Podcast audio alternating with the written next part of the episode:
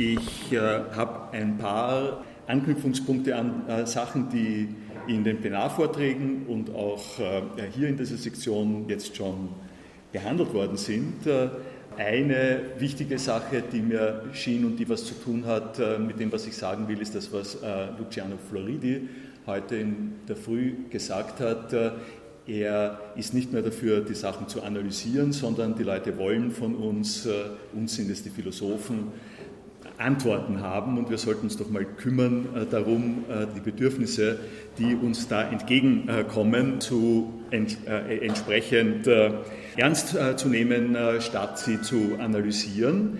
Das ist natürlich ein schönes Programm und was ich Ihnen hier bringe heute, ist im gewissen Sinn eine Dokumentation eines solchen Versuches. Allerdings ist die zweite Sache gleich, dass diese Versuche nicht so leicht funktionieren, sondern auch äh, ganz schön Schiffbruch erleiden können und das gibt eine Reflexion zu dieser Dokumentation.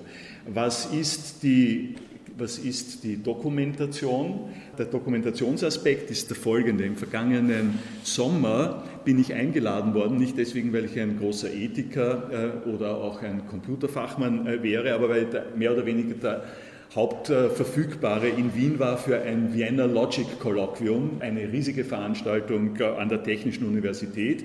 Und da wollten sie was über Artificial Intelligence und äh, auch über Drohnen haben. Sie haben nämlich dort einen sehr prominenten US-amerikanischen Informatiker gehabt, äh, der sich über künstliche Moral und sozusagen ethische Überlegungen, die man in Maschinen einprogrammiert, geäußert und beschäftigt hat. Moshe Waldi war das und da haben sie jemanden gebraucht, der in der Philosophie äh, dazu etwas äh, sagt. Und äh, im Verfolg der Floridi-Maxime, nämlich stellt euch dann Fragen, auch wenn ihr nicht jetzt die letzten Experten dazu sind, habe ich mich bereit erklärt, hier eine Podiumsdiskussion mit Moshe Wardi zu führen.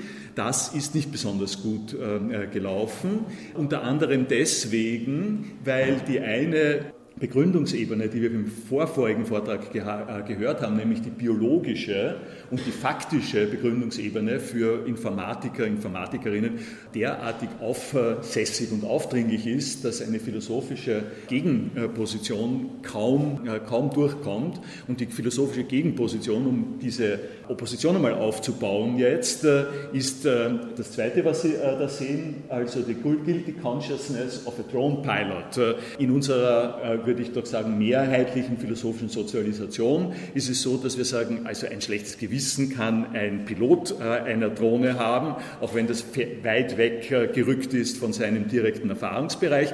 Aber eine Drohne bitte kann kein schlechtes Gewissen, kann kein schlechtes Gewissen haben. Das ist doch ein bisschen eine Fummelei, ein äh, Versuch, die öffentliche Wahrnehmung und Aufmerksamkeit zu erregen. Und jetzt vertreten Sie das aber mal in einer vorwiegend Informatik bestimmten äh, Gruppe und vertreten Sie es bitte, ohne auf den Naturbegriff äh, zurückzukommen, indem Sie nicht äh, die Formulierungen ver verwenden, ich weiß, der Mensch ist das, das kann gar nicht anders sein und sowas ähnliches. Und wenn Sie diese starke Waffe unter Anführungszeichen jetzt nicht haben, dann kommen Sie in einen äh, Bereich hinein, in dem etwas passiert, was ich als Gewissenserforschung äh, bezeichnet habe, nicht ohne mich auf den Titel der schlechten Gewissens äh, von Drohnen zu beziehen. Eine Gewissenserforschung, die einerseits ich als Philosoph unternehme, andererseits aber auch eine Gewissenserforschung der Methodologie,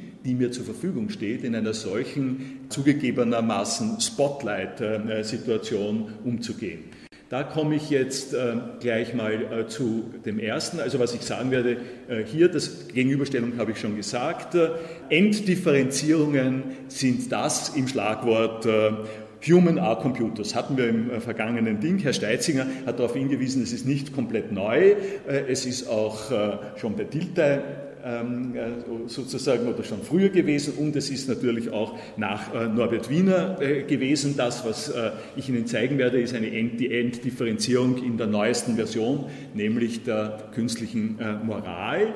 Dann werde ich mich ein bisschen in den Erinnerungsbereich äh, begeben, äh, die zur Verfügung, also zwei, zwei Hinweise auf historisch verfügbare Präzedenzfälle, die uns im Zusammenhang mit dem Wesen des Menschen und mit dem Wesen dieser Enddifferenzierung in einen Relativismus äh, hinein zu leiten scheinen und im letzten ähm, noch versuchen, was äh, aus diesem Relativismus wieder herauszuholen äh, ist, wie man äh, unter welchen Umständen beschränkt im Relativismus nicht ganz sein Bleiben hat.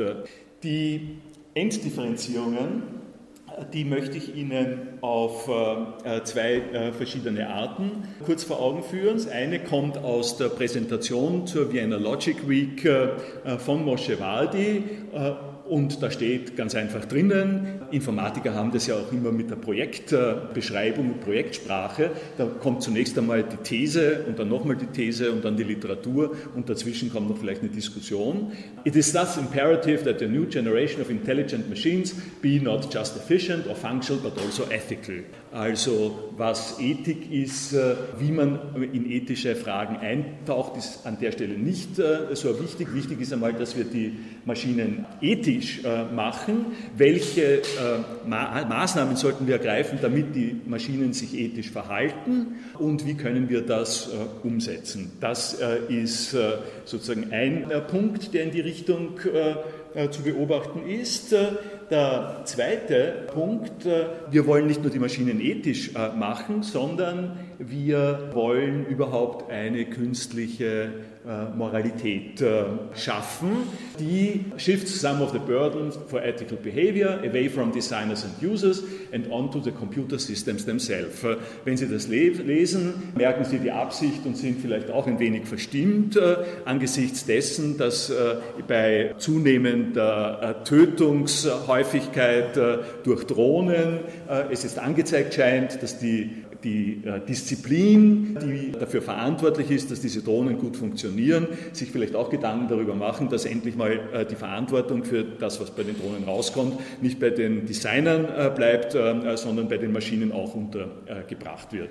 Also das sind die Trends, mit denen man konfrontiert ist in diesem Zusammenhang. Kurz gesagt, ich da beginnt jetzt meine Meta-Diskussion, meine Meta-Überlegung über das, was da so läuft läuft, wenn man in einem solchen Umfeld äh, sich vorfindet. Rein deskriptiv hat man es äh, mit äh, zwei Wegen zu tun. Und das eine ist, man, man graduiert, also graduell macht man eine Ermäßigung der Auffassungen äh, für das, was äh, menschliche Fähigkeiten sind. Man wertet die menschlichen Fähigkeiten runter, damit sie aufs Maschinenniveau kommen. Und auf der anderen Seite die umgekehrte äh, Bewegung, man wertet maschinelle Fähigkeiten auf, sodass die hinaufkommen in einen Moralbereich. Und wenn die sich, diese beiden Bewegungen sich sozusagen ergänzen, dann haben wir das Gleichgewicht, ergänzen wir das Gleichgewicht erreicht. Das ist, das ist jetzt auch wieder ein Teil meiner Reflexion, Diskussion, wenn man es ein bisschen einbettet in den philosophischen Zusammenhang, nicht so skandalös, äh, sondern durchaus äh, nachvollziehbar, äh, wenn man ein bisschen aufschaut, ausgreift auf das, was in der philosophischen Diskussion eine Rolle spielt, komplett kleine, kurze Hinweise, damit Sie wissen, es ist nicht skandalös. Das eine, das Herunterspielen äh, der menschlichen Handlungsfähigkeit ähm, äh, durch Bruno Latour wird Ihnen bekannt sein, äh, der das spielerisch und aber auch sehr argumentativ in einer solchen Stufenfolge macht, der darauf hinweist, wie wir schon sozusagen eine Interaktion mit Maschinen haben, aus der wir nicht mehr herausdefinieren können, was ist jetzt menschliche Handlung, was ist maschinelle Tätigkeit Tätigkeit und was ist das, was als menschliche Handlung in ihrer Spezifität nur entsteht, indem wir Maschinen haben, die das äh, bewirken. Also da kann man nur mehr aussortieren. Das wäre das Herunterspielen. Das Hochspielen gibt es äh, in äh, einem solchen phänomenologischen Ansatz wie dem von Thomas Powers, der sagt, wir, also er argumentiert tatsächlich in diesem Artikel dafür, dass es interne Zustände von Computern gibt, welche Intentionalität und moralische Wertigkeit äh, haben. Sie können es also in der äh, Literatur beide dieser ähm, Positionen finden Und äh, äh, um noch eine Stufe an Bekanntheit und Renommee höher zu gehen, der, in dem Moment, in dem Sie Latour gelesen haben, also für mich war es ein Aha-Erlebnis in diesem Zusammenhang, als ich die Latour-Skizze gesehen habe, habe ich so einen Flash gehabt, gesagt, das habe ich doch in Sein und Zeit schon mal äh, gelesen über den Bewandtniszusammenhang, über die Ganzheit, in der man nicht mehr auseinander definieren kann, was ist jetzt das Bewusstsein, die Handlung. Äh, Sein und Zeit hat keine Ethik, wie wir wissen, sondern äh, eine Involviertheit, äh, in der Mensch und Maschinen gleich auf sind. Also es ist durchaus sozusagen respektabel auf der anderen Seite das Upgrading von Maschinen zu Menschen ist auch etwas äh, sozusagen Respektables, inklusive der damit verbundenen Schwierigkeiten. Von den Heidegger-Schwierigkeiten habe ich jetzt nichts gesagt. Als ich die Powers-Stelle gelesen habe, habe ich mich erinnert an dieses Zitat äh, aus äh, den philosophischen Untersuchungen, welches besagt, dass wenn wir ein System haben, das interne Zustände hat, in einem vollen Sinn, so wie wir äh, das reklamieren für unsere Bewusstseinszustände, dann haben wir damit auch äh, eine Kommunikation unterbunden äh, und verunmöglicht. Das ist die Pointe des Käferbeispiels. Und für die Computer, die auf diese Ebene gehoben werden, ergibt sich, okay, dann sind die Computer ungefähr gleich auf mit uns, weil wir nämlich die Computer genauso wenig durchschauen können, wie wir den Nachbarn äh, durchschauen können in seinen intentionalen äh, Zuständen. Wir können es eben nicht mehr nachrechnen, äh, warum das so ist. Äh, gut, das war Problemskizze. Jetzt kommen zwei Erinnerungen. Springe ich äh, äh, in die Vergangenheit. Das war etwas, was besonders schlecht angekommen ist, äh, kann ich vielleicht äh, berichten in der Diskussion mit den Informatikern. Ich habe darauf hingewiesen, dass wir Quellen aus der antiken Philosophie haben, aus, im Speziellen aus der Sophistikdebatte, in der von Plutarch berichtet wird, dass Perikles mit Protagoras diskutiert hat, wer denn nun schuld ist, daran, dass äh, ein fehlgeleiteter Wurfspieß leider einen Menschen äh, getroffen hat äh, und alle möglichen Positionen sind diesbezüglich vertreten worden. Ist es der Wurfspieß, ist es der Mensch oder ist es oder sind es sogar, das ist nun wirklich eine, eine wunderschöne institutionelle Lösung, ist es nicht der ganze Wettbewerb selbst, der da schuld ist, das ganze Environment, das ganze Setting, das dazu geführt hat, dass es diese Sache gibt. Also die, die Schuld Schuldzuschreibung an Umstände ist nicht etwas, worüber wir uns mokieren müssen, wenn die Informatiker oder andere Leute das sagen. Das ist eine äh, in der Philosophie nicht ungebräuchliche, wenn auch äh,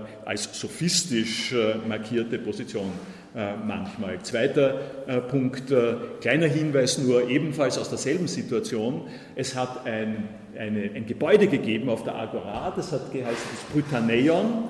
Und in dem Brytaneion sind die Rechtsfälle verhandelt worden, in denen keine menschlichen Agenten äh, zur Verfügung äh, gewesen sind. Also zum Beispiel, wenn eine Statue umgefallen ist und jemanden erschlagen hat. Äh, das ist aufgefasst worden als ein Rechtsfall und ist äh, in einem extra juridischen Verfahren behandelt worden.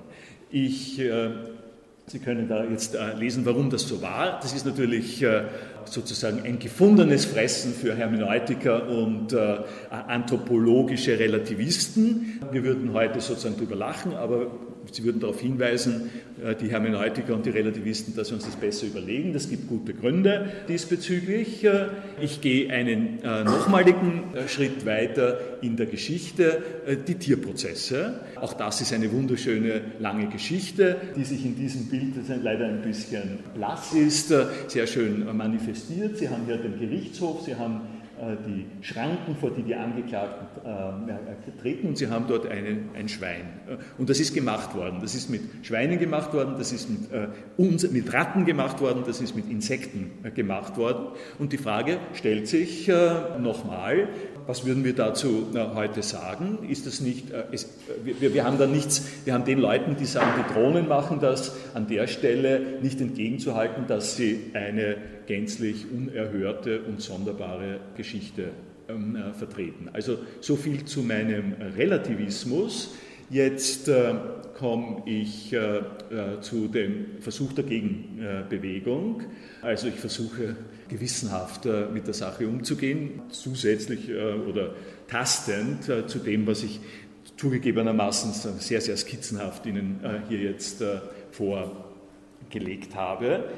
Also die Frage, die sich ergibt, kann man, kann man wirklich alles erklären, ja? kann man alles sagen.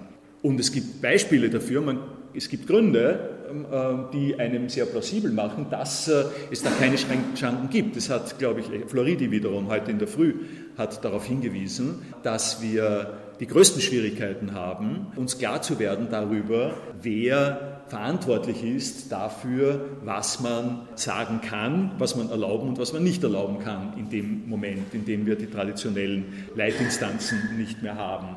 Also nur um es äh, in Erinnerung zu rufen, es gibt verlässliche Partner und verlässliche Autos. Wir schieben die Schuld auf mangelnde Vorsicht und wir schieben die Schuld aufs Wetter.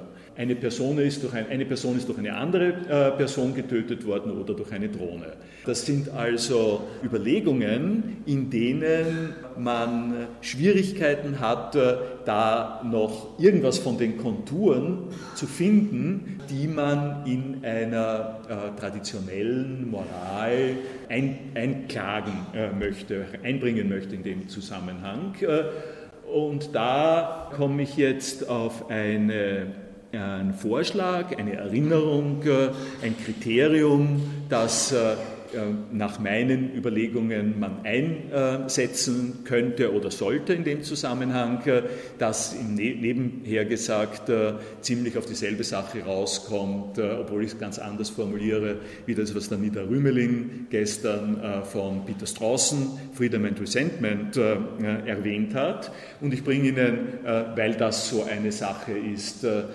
die, glaube ich, auch Informatiker die es da meine Buhmänner sind, das sind sie nicht in Wirklichkeit, das äh, will ich nur dazu sagen, auch verstehen äh, würden. Es gibt, äh, es gibt Stellen Sie sich folgendes Szenario vor, das ist nicht nur ein Gedankenexperiment, sondern das passiert auch hin und wieder mal. Sie sind am Flughafen, Sie zahlen im Flughafenshop, Sie kriegen einen Euro raus, Sie kommen drauf, das ist kein Euro, sondern es ist ein chilenischer Peso.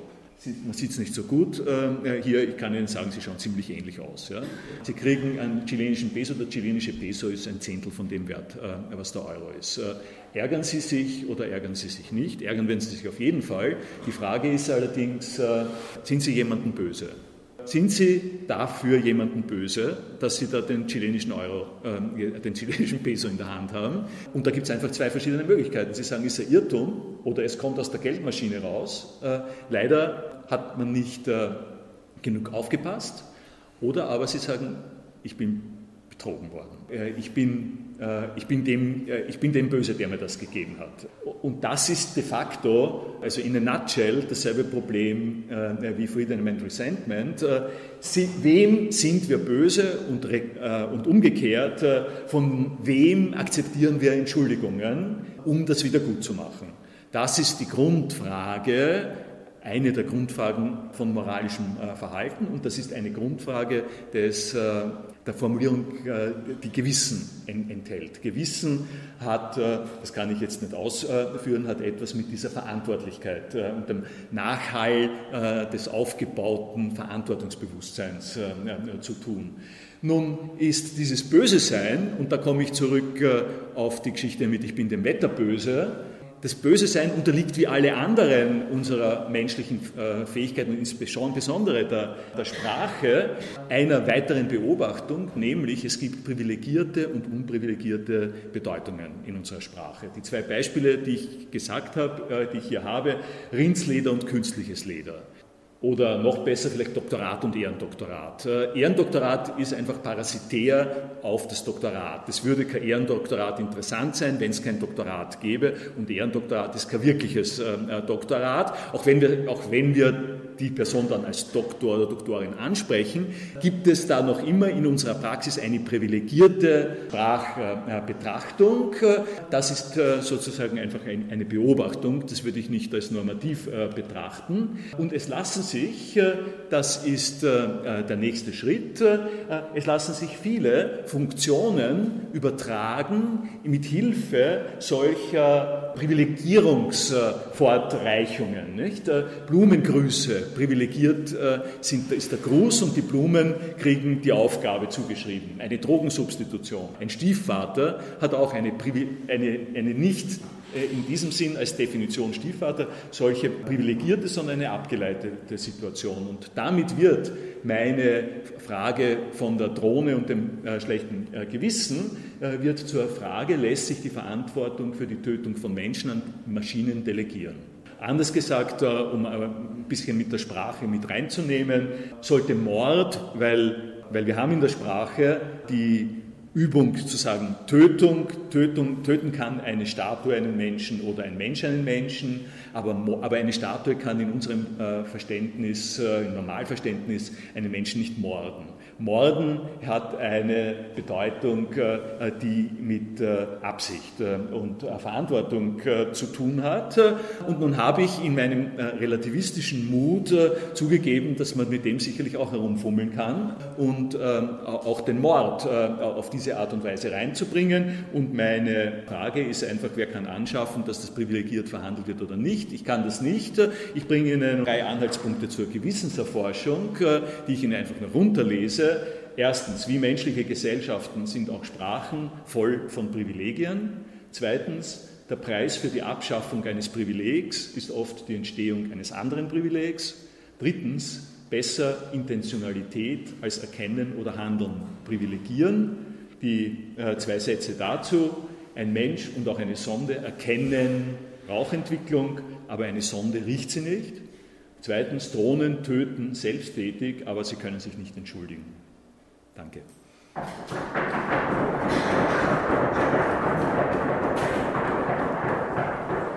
Ich habe jetzt ein, ein, Beispiel, das mir einfällt, äh, das ist das Ende von Blade Runner was, äh, was ich für einen unglaublich äh, treffenden und genau zu unterstützenden Zug halte. Es gibt diese Aliens, die Aliens sind konstruiert aus irgendeiner Weise, das kann man sich vorstellen äh, sozusagen als Computerroboter oder sowas. Die sind nach und nach nicht mehr unterscheidbar von Menschen. Es gibt noch diese Tests, aber irgendwann werden die besser und besser, sie lernen und dann entsteht die Situation, dass der sterbliche Mensch aufgrund seiner körperlichen Gebrechlichkeit äh, unterliegt dieser, dieser Maschine, die eine Maschine ist, das ist ganz klar, und diese Maschine hat Mitleid. Und an der Stelle stehe ich nicht an zu sagen, okay, dann habe ich überhaupt kein Problem mehr. Ja? In dem Moment, das wäre jetzt meine Antwort, äh, die Sie sagen, wenn ich sagen kann, wenn alle die Bedingungen, die wir für Mitleid haben, für diese Maschinen zustehen, dann ist, die, dann ist es tatsächlich, äh, wäre es Chauvinismus, äh, um so sozusagen, dass Menschen, dass Menschen sozusagen darauf pochen, dass sie keine Metall statt Knochen haben. Ne?